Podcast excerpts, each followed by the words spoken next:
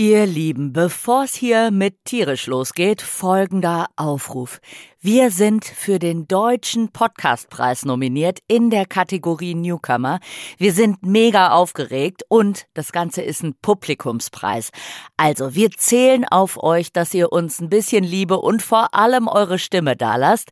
Und das könnt ihr tun unter dem Link, den wir in die Show Notes von der Schimpansenfolge, also Folge 46 tun. Da müsst ihr nur draufklicken, zwei Klicks und ihr habt eure Stimme für uns dagelassen und wir freuen uns riesig. Oder ihr geht auf die Seite vom Deutschen Podcastpreis, da könnt ihr euch auch durchklickern, ist aber ein bisschen hampeliger. Also einfach in der Schimpansenfolge in den Show Notes auf den Link klicken und für uns abstimmen und ewige Dankbarkeit sei euch garantiert. So, und jetzt geht's los mit tierisch.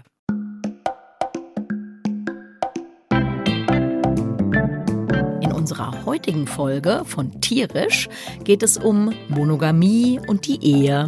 Die Liebe, denkt man erstmal so romantisch Genau. und so schön. Ist aber oft gar nicht so. Geht so. Geht so. Bei Fischen, Dick-Dicks. Ja, oder mir fallen auch unsere Blaumeisen vor der Tür ein. Das Ha. sind alte Schlitzohren. Super, dann mal reingehört. Los geht's. Tierisch Der Podcast mit Frauke Fischer und Lydia Möcklinghoff, präsentiert von Weltwach.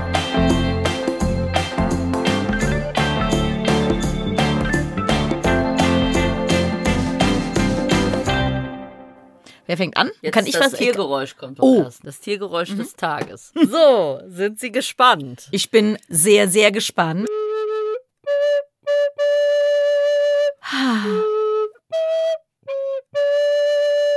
Soll ich schon raten? Ja, am besten, weil ich weiß nicht, wie es weitergeht. Das Tiergeräusch des Tages, das könnte vielleicht die Hochzeitsflöte gewesen sein. Ein seltener Schmetterling, die Hochzeitsflöte. Nein. Ja, aber ich habe eigentlich noch ein richtiges Oh nein. des Tages. Schade, jetzt hatte ich das schon so gut geraten. Der schöne, aber das ist gar nicht so richtig der Hochzeitsmarsch, oder? Das ist Keine der Ahnung. Hochzeitsmarsch ist doch eigentlich. Ach so, ja. Naja, aber gut, geht es nicht aber vielleicht so weiter? Naja, keine Ahnung. Gut, also Leute, die sich mit Hochzeitsmärschen auskennen, melden sich bitte bei uns. So, Achtung, jetzt kommt das Ja, nächste ich Tiergeräusch. bin Das ist es ein. Tiergeräusch des Tages. Feuerwerk, wie du schon merkst. Oh. Könnten das Krähen sein? Nein, Ja. Können es Frösche sein, wie immer? Sind es wie Nee. immer Frösche? es ist ein ärgerliches Tier. So Ja, ja, kann ich dachte, es wäre eine ärgerliche Krähe. Nee. Ist es ein ärgerlicher Vogel? Ja. Ha, hab ich richtig geraten. Ärgerlicher dem Vogel. Moment mal.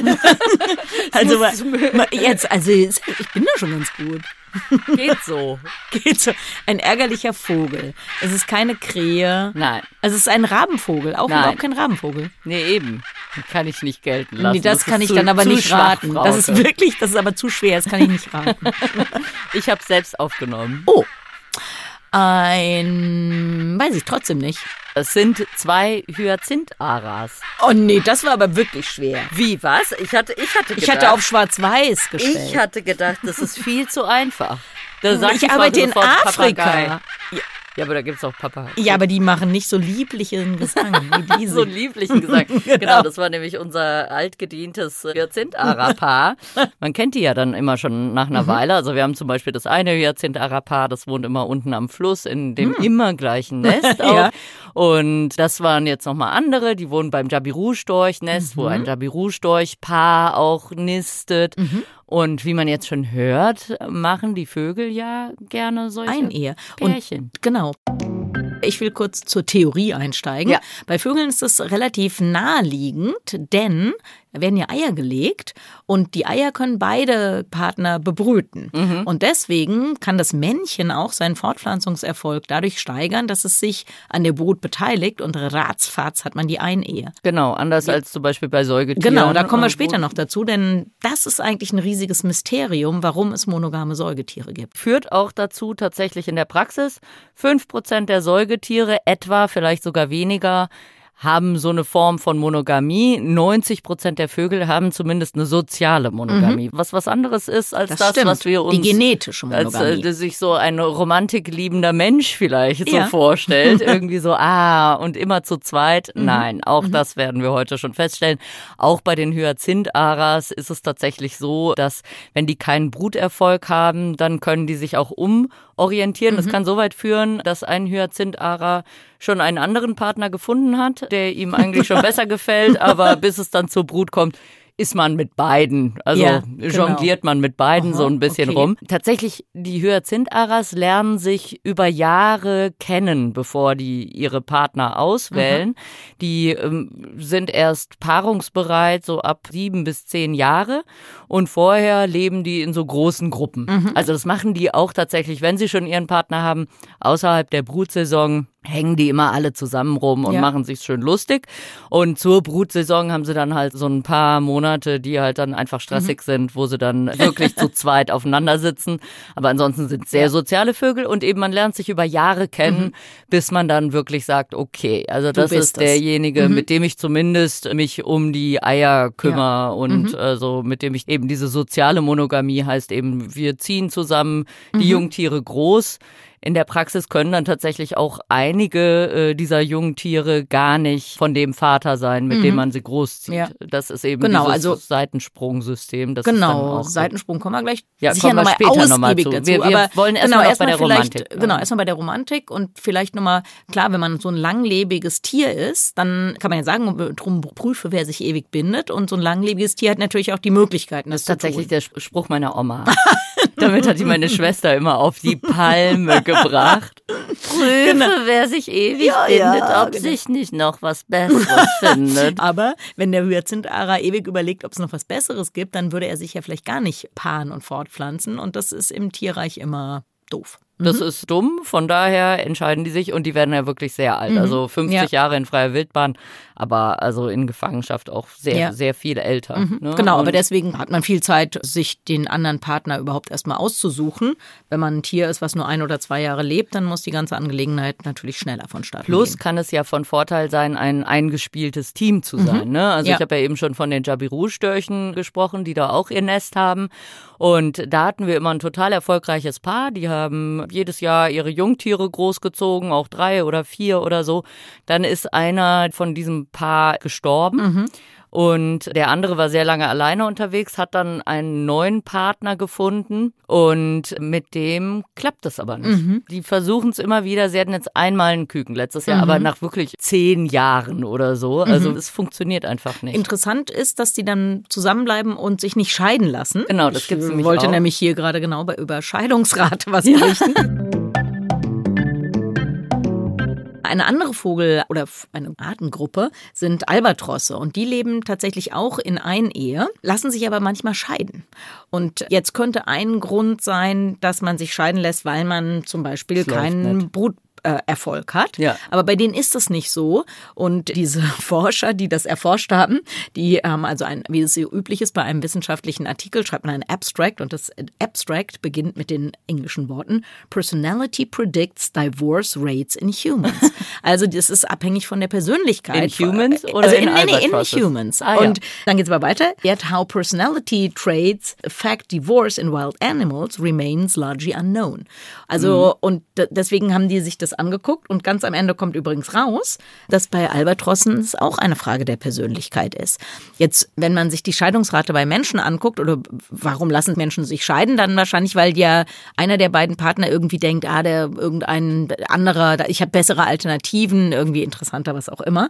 Und bei Albatrossen ist es äh, ein bisschen anders und zwar ist die Scheidungsrate besonders hoch bei scheuen Albatrossen. Oh nein, ja. warum und zwar das über, weil schüchterne Albatrosse, die haben ein Problem damit, wenn solche Macker kommen. Also bei Weibchen kommt das irgendwie scheinbar nicht vor, aber die Männchen, also wenn man ein schüchterner Albatrossmann ist und dann kommt dauernd so ein Bulli da, der immer angeberisch da vor dem Nest rumstarkt und meine Frau anmacht oder so, dann sind die schüchternen Albatrosse, lassen sich dann lieber scheiden, als diesen ganzen Stress oh. in Kauf zu nehmen. Das heißt also, so, ähm, so, so genau, so, so richtige äh, Angebertypen, die lassen sich bei Albatrossen eben seltener scheiden oder gar nicht nicht scheiden. Also wenn die so den Dicken da machen können, dann lassen die sich eben nicht scheiden. Verrückt. Während wenn die so schüchtern sind, dann also ist einfach der Stress zu viel. Was ich ja auch total süß fand bei den Albatrossen, wir wollten irgendwann mal eine Albatros-Sendung machen, aber wir streuen es jetzt einfach immer ein. Es müsste eine Filmsendung sein, ja. weil das eigentlich so lustig genau. aussieht. Alles. Ja, auf jeden Fall, was ich auch süß fand, ist bei diesen Paaren, wenn die wirklich schon sehr lange zusammen sind, dann, also die brüten ja zusammen, die haben ein Ei, da passen sie drauf auf und dann wechseln sie sich ab mit den Flügen, die sie machen, um mhm. eben Nahrung aufzunehmen. Und wenn der Partner älter ist, fallen diese Flüge für Nahrungssuche mhm. beim Partner kürzer aus. Mhm. Dass der eben der alte Partner nicht so lange warten ah, okay. muss und nichts zu essen oh, bekommt. Das ja. ist irgendwie auch nett. Das ist ne? auch nett. Die genau. Oma, die genau. Oma braucht doch schön ihr Stückchen Kuchen. genau. Von wegen Scheidungsrate fällt mir eben auch die Blaumeise ein mhm. vor der Tür. Scheidungsrate sagen Forscher 50 Prozent. Oh, okay. Also, Aber Scheidungsrate dann zwischen zwei aufeinanderfolgenden Jahren oder innerhalb einer Brutsaison? Nee, nicht innerhalb einer ja. Naja, könnte ja auch sein, dass sie denken, mit dem Loser hier mache ich aber jetzt nicht mehr weiter genau, mit. nee, ich, äh, Abbruch, Abbruch. Ja. Nee, nee, es geht mhm. schon darum, dass man mhm. glaubt, okay, die sind für ihr Leben lang, also die mhm. machen diese Winterklicken. Mhm. Im Winter sind die in so kleinen Schwärmen unterwegs, mhm. mit denen sie zusammen Nahrung suchen. Und dann zur Brutsaison, dann finden die sich eben, wie man denkt, über Jahre mit denselben Partnern zusammen. Dem ist aber ja. eben bei 50 Prozent der also, Fälle nicht so. Und äh, sogar bei den Paaren, die zusammenbleiben, ist die Seitensprungrate sehr genau. hoch. Also, da wollte ich gerade drauf kommen, aber äh, sozusagen erstmal den Rahmen da aufspannen, ja. dass man viel über diese Seitensprünge ja eigentlich erst weiß, seit man genetische Analysen machen kann. Ja, Vorher genau. dachte man, sowohl bei vielen Menschen als auch bei vielen Tieren, dass die schön monogam sind. Genau, Und erst seit es Vaterschaftstest. Genau, seit es die Vaterschaftstests gibt, weiß man bei vielen Menschen, wie viele Kuckuckskinder es eigentlich da gibt. Und weiß man das aber eben auch bei Singvögeln. Also bei Meisen hat man es viel untersucht, aber auch bei anderen Vogelarten, wo man immer dachte, nee, die sind hier super duper monogam. Und dann stellt man fest, ja, Kannst du jetzt vielleicht gleich noch was zu den Blaumeisen sagen, genau. wie das da genau ist? Ja. Bei den Blaumeisen ist tatsächlich in der Hälfte aller Nester mindestens ein Kuckuckskind mhm. drin. Also mhm. was kein Aber nicht Kuckuck, vom Kuckuck. Nee, nicht vom genau. Kuckuck, sondern mhm. von einer anderen Meise. Mhm. Tatsächlich 15 Prozent der Jungtiere werden von mhm. einem anderen mhm. Vater aufgezogen. Und was ich so witzig fand, der Forscher hat dann halt erzählt, also diese Seitensprünge, das ist dann nicht so, dass das dann so öffentlich stattfindet und der Partner das mitbekommt, sondern ja, ja. das Weibchen schleicht sich mhm. im Morgengrauen aus, ist wirklich so ja, ja. aus dem Nest, mhm. um dann eben rüber zu fliegen und vielleicht mit dem Nachbarn ja. oder so zu vögeln, mhm. im wahrsten Sinne. Und tatsächlich sind es oft die Nachbarn, weil die Weibchen suchen sich ihre Seitensprungpartner in diesen Winterklicken schon mhm. aus. Ah, okay. Und die brüten oft in der Nähe. Okay. Genau, also man oh. trifft sich so und denkt sich, das oh, Mensch. fand ich eigentlich ganz cool. Ja, genau. Du, du bist vielleicht der Typ, mit dem ich die Kinder großziehe, aber der Schorsch,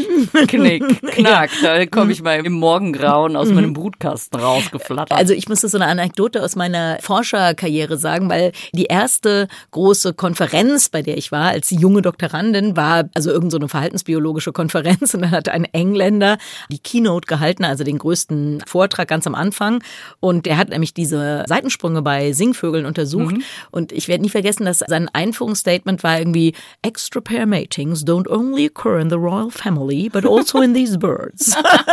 Und das fand ich halt so, das war sehr lustig britisch. Ja, und vielleicht nochmal zu den, ja, zu diesen Extra Pair Matings bei den Vögeln. Wer das auch macht, sind Strauße.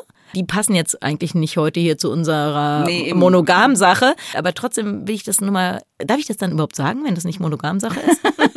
aber ich will also nur noch mal was zum Erkennen. Achso, aber gut. aber gut, ich darf ganz kurz was über die Strauße ja, ja, sagen. Die Weibchen erkennen nämlich offensichtlich an der Textur der Eierschale, ob das ihre eigenen Eier oder fremde Eier sind. Ach, das heißt, verschiedene Weibchen legen eigentlich in dieses Nest die Eier, also nachdem genau, also dem kann man es ja mal kurz erklären. Das Männchen ruft Weibchen zusammen, genau, paart sich mit Nest, denen, genau, genau und die Weibchen legen das da rein. Und jetzt hat er aber wohl schon so ein Alpha-Weibchen oder irgendein so Weibchen, das so das Hauptweibchen ist und die kommt dann da immer hin und checkt mit ihrem Schnabel die Textur, also die Oberfläche von den Eiern und kann wohl erkennen, ob das ihre eigenen sind oder andere und rollt dann ab und zu mal eins nach draußen. also unauffällig. nee, ich glaube schon ja. sehr auffällig. Aber Bei Vögeln gibt es dann auch das Beispiel der Adelie-Pinguine, das ich sehr lustig fand. Mhm. Da geht es dann um Prostitution. Ne? Ist ja okay. auch irgendwie eine Form von Seitensprung. Ne? Mhm. Ne? Und das war irgendwann mal so mega groß in der Presse. Pinguine prostituieren mhm. sich und so. Und die Geschichte ist die, die Adelie-Pinguine, die brüten rund um die Antarktis auf so Inseln und so mhm. und haben so Steinnester. Mhm. Also bauen aus so kleinen Kieselsteinen, bauen die so Nester. Mhm. Diese Kieselsteine sind aber sehr selten. Das heißt, um diese Kieselsteine rum gibt's immer Stress. Also die versuchen, die sich immer gegenseitig zu klauen mhm. und so, um ihre Nester aufzubauen.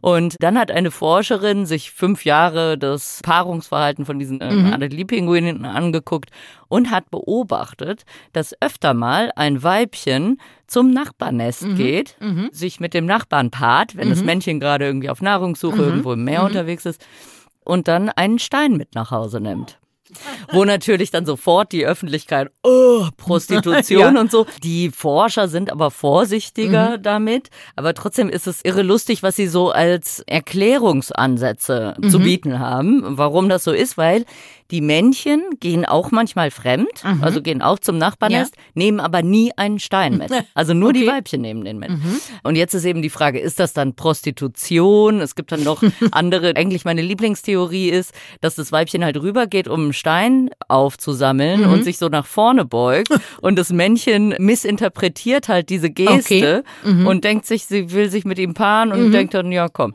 Weiß man aber dazu was? Es könnte ja sein, dass das Weibchen über seinen Ovulations Status Bescheid weiß und deshalb nur rübergeht, wenn sie sowieso nicht empfängnisbereit ist. Weiß man dazu nee, das was? weiß oder? man nicht. Also ich meine, Vögel, äh, wir, wir hatten es schon von den Hyazintharas, die paaren sich halt jeden Nachmittag. Mhm. Ne? Also selbst wenn sie schon längst Eier im mhm. Nest liegen haben, ja. einfach so aus mhm. Spaß an der Freude und eben um ihre Verbindungen zu halten mhm. und so.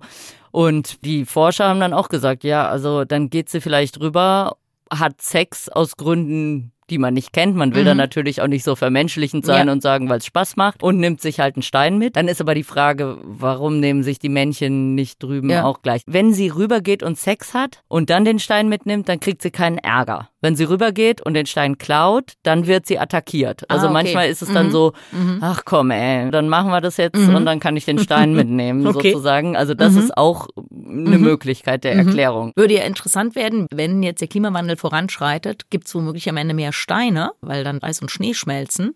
Stimmt. könnte sein. Wer weiß, was ich könnte da noch sein, ändert. dass dann auf einmal Treue ja, sich einstellt genau. bei den Adelie-Pinguinen, dass die ganzen Adelie-Puffs äh, geschlossen sind auf einmal wegen des Klimawandels. Bei Vögeln, wie gesagt, da ist das eigentlich Monogamie, hast du ja gesagt. Über 90 Prozent der Vogelarten sind wohl monogam, mehr oder weniger. Und bei Säugetieren ist es eigentlich ein Riesenmysterium, warum es das überhaupt gibt. Du hast schon gesagt, mhm. da kommt das eigentlich eher selten vor. Aber man fragt sich, warum das überhaupt vorkommt. Und kurzer Exkurs wieder zu grundsätzlichen Fragen.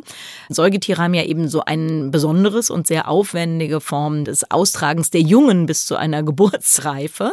Und relativ zur eigenen Lebenserwartung ist eigentlich die Schwangerschaft bei allen Tierarten relativ lang. Also deswegen aus der Sicht eines männlichen Säugetiers ist eigentlich Polygynie, also eine Vielweiberei, die beste Strategie. Da gibt es so widerstreitende Interessen. Das Weibchen hätte Interesse am tollsten Mann und das Männchen hätte Interesse an möglichst vielen genau. äh, Weibchen. Was ja auch einfach schon an den Keimzellen liegt. Genau. Ne? Also Männchen haben Spermien, äh, ja, einen Haufen Spermien, aber, die sie rumspritzen können. Genau, aber ja, das ist aber ehrlich gesagt bei Vögeln nicht anders. Also ja, ja, per genau. Definition Person ist ein Weibchen, der von den beiden Beteiligten mit dem größeren Gameten. Genau. Aber bei Säugetieren da kann das Männchen an. eben, also das Männchen kann die Schwangerschaft nicht ja, übernehmen. Genau. Der kann sich aber vom Acker machen, bis das Weibchen dann Nachwuchs bekommt. Und mhm. eigentlich würde man denken, ja, okay, damit ist die Sache erledigt und das ist eben die normale Form der Fortpflanzung bei Säugetieren. Aber jetzt gibt es eben welche, wo das anders ist und das interessiert natürlich Wissenschaftler und Wissenschaftlerinnen.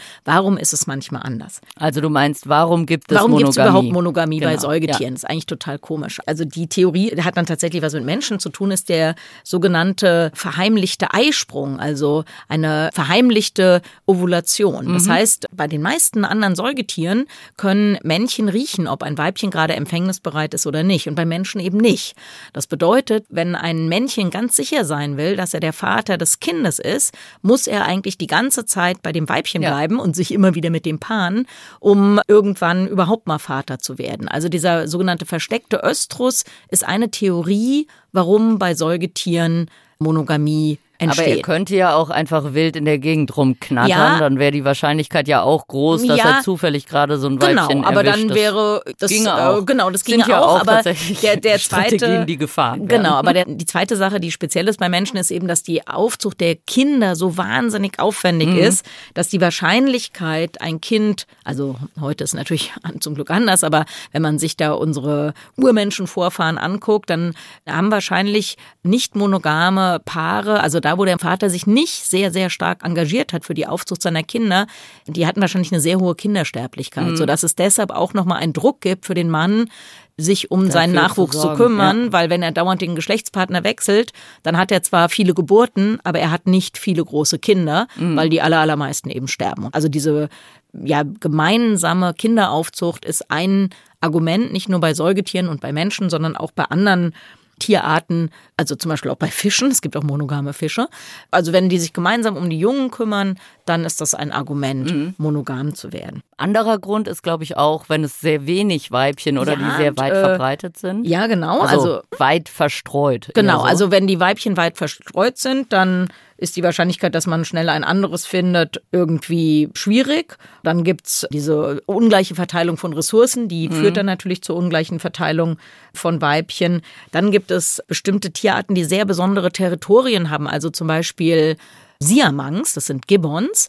Die so schön singen. Ja, genau, die singen so schön, genau. Und die können wohl nur gemeinsam ein Territorium verteidigen. Also nur wenn Männchen und Weibchen sich zusammen da engagieren, gelingt es denen, ein Territorium, mhm. in dem es zum Beispiel gute Fruchtbäume gibt, zu verteidigen. Und dann gibt es noch die Theorie, dass es manchmal einfach die beste Option ist. Wenn man einen Partner gefunden hat, der zu einem passt, mit dem man erfolgreich Junge aufzieht, dann ist es eigentlich Quatsch, noch andere zu suchen. Weil du sparst ja auch Energie, ne? Du musst genau. nicht immer die ganze mhm. Zeit da irgendwie Paarungstänze, was weiß ich was für eine Scheiße machen. Genau. Und wir hatten jetzt schon also gemeinsame Jungenaufzucht. Das gibt es bei manchen Krallenaffen oder so, die dann dadurch wohl monogam sind, dann dieses gemeinsame Verteidigen von Territorien, wie bei Siamangs, also diesen Gibbons.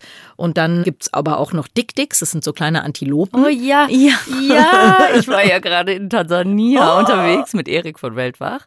Und also die Dick-Dicks waren unsere Lieblingstiere. Und die waren die, ja so, also die sind ja so süß. Ja. Und immer im Paar unterwegs. Genau. Naja, interessanterweise nicht immer und trotzdem sind sie monogam. Also eine Theorie war, warum könnten die monogam sein? Arbeitshypothese war ja, das Männchen muss immer auf sein Weibchen aufpassen, sonst paart sich mit jemand anderem und weil er immer auf dieses eine Weibchen so super aufpassen muss, hat er sozusagen keine Zeit, ein anderes Weibchen noch zu begatten.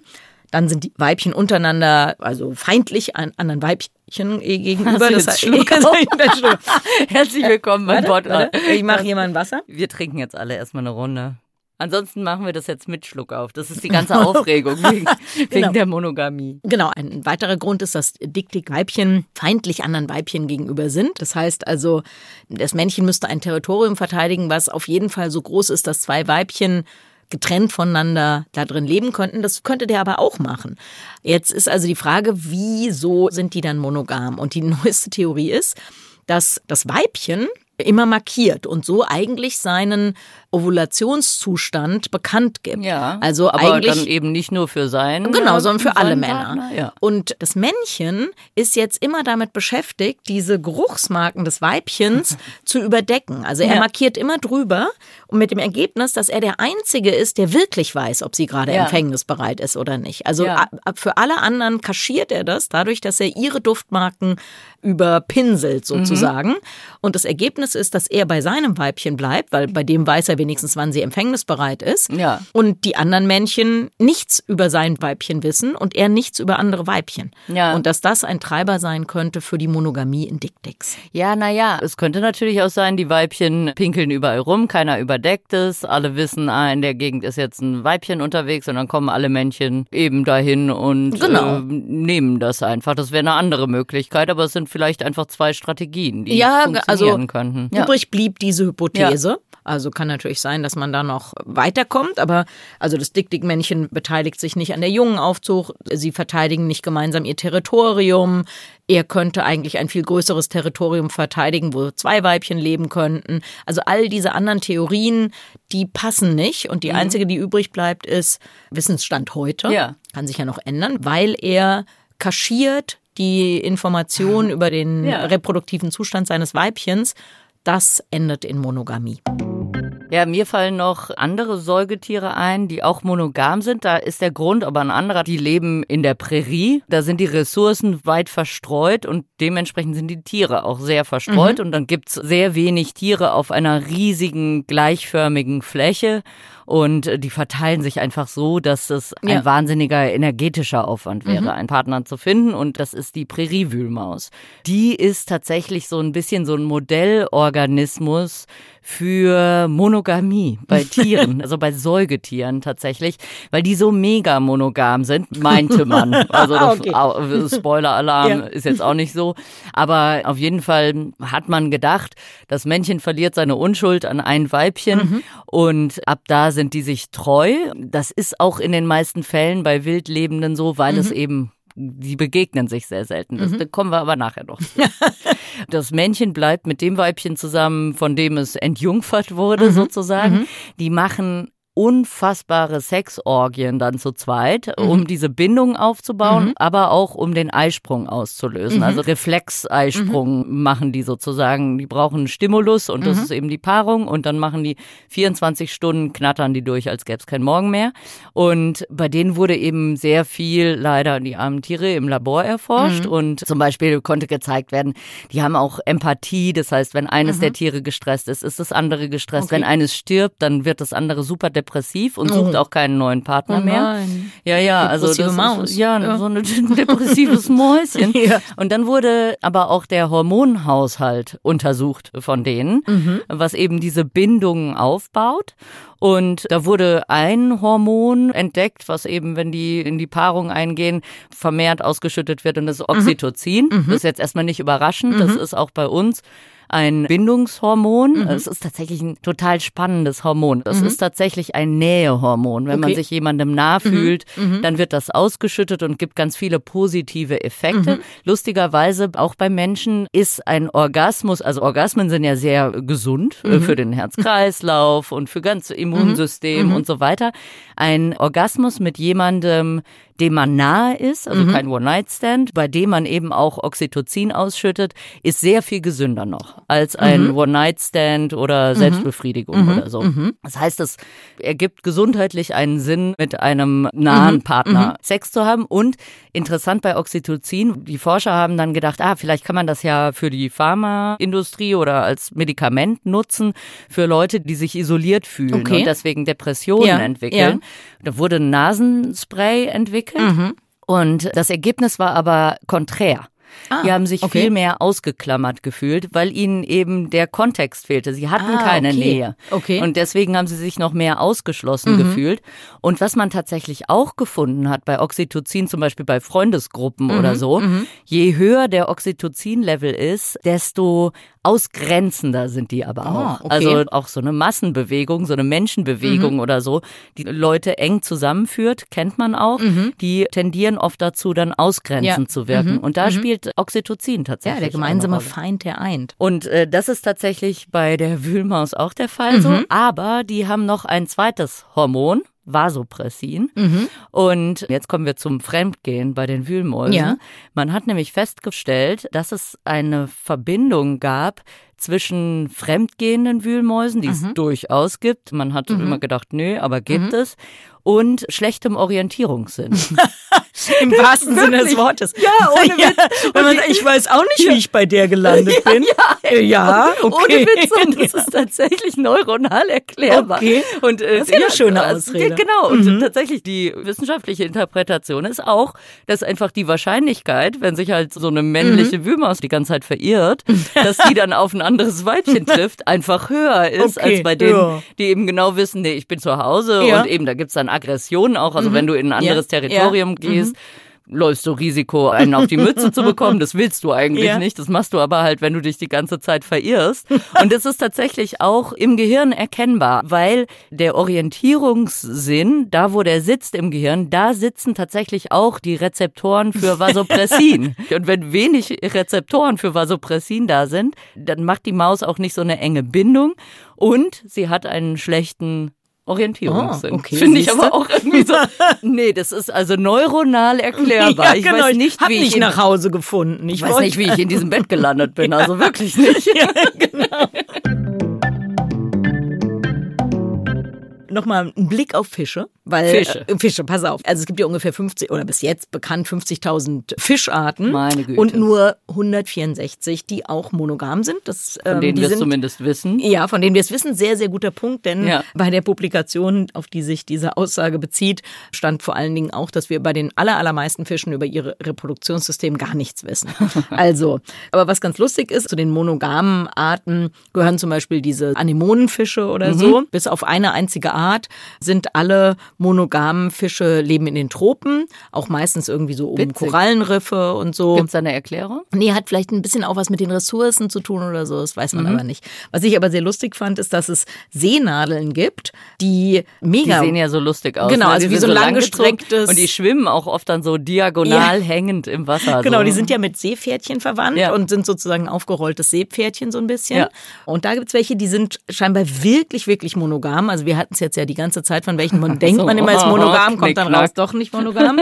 Und die sind so dermaßen monogam, dass sie, wenn man ihnen ihr Weibchen wegnimmt, die Männchen sich absolut weigern, mit einem anderen Weibchen, was man ihnen dann gibt, sich zu paaren. Also mhm. die sind wirklich monogam. Du hast eben schon so anklingen lassen, dass wichtig ist, dass man diese Paarbindung irgendwie wieder stärkt. Mhm. Das machen die lustigerweise auch. Also die grüßen sich immer und äh, ja, also Hi, ja, ja, so. genau. Und es gibt sogar Arten, die sich dann eine ganze Weile nicht sehen, aber wenn sie sich dann wieder, also sind sozusagen trotzdem monogam. Ja. Also wenn dann ein Partner endlich mal wiederkommt, dann fährt, wenn er genau, zurückkommt, wenn er zurückkommt, alle, genau. Aber nein, wichtig ist, man ja. muss immer mal grüßen, mhm. sonst haut das alles irgendwie nicht hin.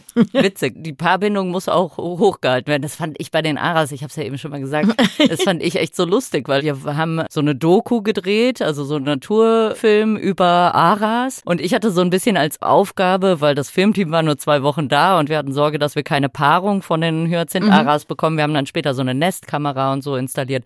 Und deswegen hatte ich den Auftrag vorher schon mal mhm. loszufilmen.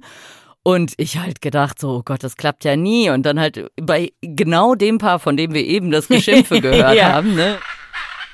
Ich da irgendwie mein Stativ aufgestellt, Kamera aufgestellt und ich hatte noch gar nicht irgendeine Schärfe gezogen oder so. Da kamen die so im Tiefflug rein, mhm. landeten auf dem Ast direkt vor mir und fingen an zu pimpern, als gäbe es keinen Morgen mehr. Und also das geht lang, der mhm. Akt bei denen. Also mhm. das geht ewig. Und ich war echt so. Vor allem die okay, Filmstars. Gut. Ja, aber äh, äh ja, Pornostars im Prinzip. Uh, sie baut die Kamera auf, oh, ja. schnell auf den Ast. Also es war wirklich phänomenal. Wir haben sehr, sehr viele vögelnde Aras mhm. am Ende gefilmt. Mhm. Das machen die eben, glaube ich, auch, um einfach ihre Bindung äh, ja. zu stärken. Mhm. Die sind ja auch irgendwie ziemlich intelligent und brauchen natürlich auch ein bisschen was mit dem sie sich irgendwie beschäftigen können, offensichtlich, oder? Je intelligenter, desto, desto mehr Sex. Hm, interessante Theorie. genau. Ich weiß nicht, was unsere Hörer dazu sagen. Vielleicht habt ihr da dazu noch irgendwas zu sagen. Aber bei den Fischen eben habe ich eine total wichtige Geschichte vergessen. Oh nein. Jetzt pass Frauke, auf. Das ist jetzt die Abschiedsgeschichte. Nee, das ist jetzt echt die Abschiedsgeschichte. Wir sind schon wieder zu lang. Pass auf. Es gibt sozusagen ich weiß gar nicht, monogame Tiefseeanglerfische. Da ist das Weibchen nur noch so ein richtig oh, großer Fisch. Ja. Das Männchen ist nur noch so ein kleiner Fortsatz, der an seiner Frau festgewachsen genau, ist. Genau, der wächst hinten ein. genau, der wächst da so ein. Der wird dann also mit dem Blut des Weibchens mitversorgt. Ja. Am Anfang hat man natürlich gar nicht gewusst, als man die mal gefunden hat, also getrennt voneinander, dass es sich überhaupt um ein und ja. dieselbe Art handelt, hat man so abgefallene Männchen gefunden und das riesige Weibchen. Also im Extremfall kann das Weibchen, glaube ich, 600.000 Mal schwerer sein als ihr Mann. Also ein ziemlicher Sexualdimorphismus. Und zumindest von Seiten des Männchens klar, dass der nicht fremd geht. Also ja, der, ja, der, ist, ist fest, da festgewachsen. Festgewachsen, genau. meine Güte. Ja, das ist dann die wahre Monogamie. Ich würde sagen, damit sagen wir Tschüss. Ich habe eben gedacht, das ist so ein bisschen wie früher bei Geld oder Liebe. Hast du das manchmal geguckt? Nee. Äh, die, die, die haben also immer, doch, doch, die ja. haben immer überzogen und dann schaltete immer Ulrich Wickert schlecht gelaunt rein. und bekam dann immer eine Flasche Wein als Entschuldigung. okay, also jetzt mal auf zum Wein, würde ich sagen. Auf. Aus welchem Grund kriegen wir eigentlich den Wein? Wir haben ja überzogen, aber egal. Ja, wir haben überzogen. aber da kriegen wir jetzt auf jeden Fall mal ein bisschen Wein. Genau, genau, her mit dem Wein. Und jetzt ja. freuen wir uns über Bewertungen und Rezensionen in eurer präferierten Podcast-App, also zum Beispiel in der Apple Podcast-App oder Spotify. Und außerdem, so, jetzt haben wir ja die ganze Zeit gesabbelt. Ihr habt uns jetzt eine ganze Weile zugehört. Wir würden euch aber auch gerne hören. Also es soll nicht so eine Einbahnstraße hier sein. Wenn ihr Kommentare habt, wenn es einzelne Aspekte gab, wo ihr noch was zu sagen oder wissen wollt, wenn oder wenn ihr es besser wisst. Besser wisst, genau. genau. wenn ihr selber eine tolle Geschichte habt, meldet euch über die sozialen Kanäle. Also das ist über unser Podcast-Label Weltwach. Wir freuen uns auf jeden Fall von euch zu hören. Bis zum nächsten Mal. Tschüss. Ciao.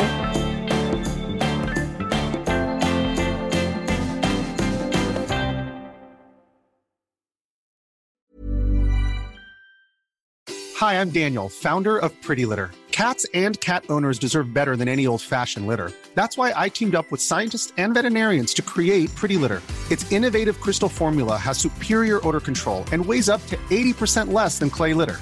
Pretty Litter even monitors health by changing colors to help detect early signs of potential illness. It's the world's smartest kitty litter. Go to prettylitter.com and use code ACAST for 20% off your first order and a free cat toy. Terms and conditions apply. See site for details.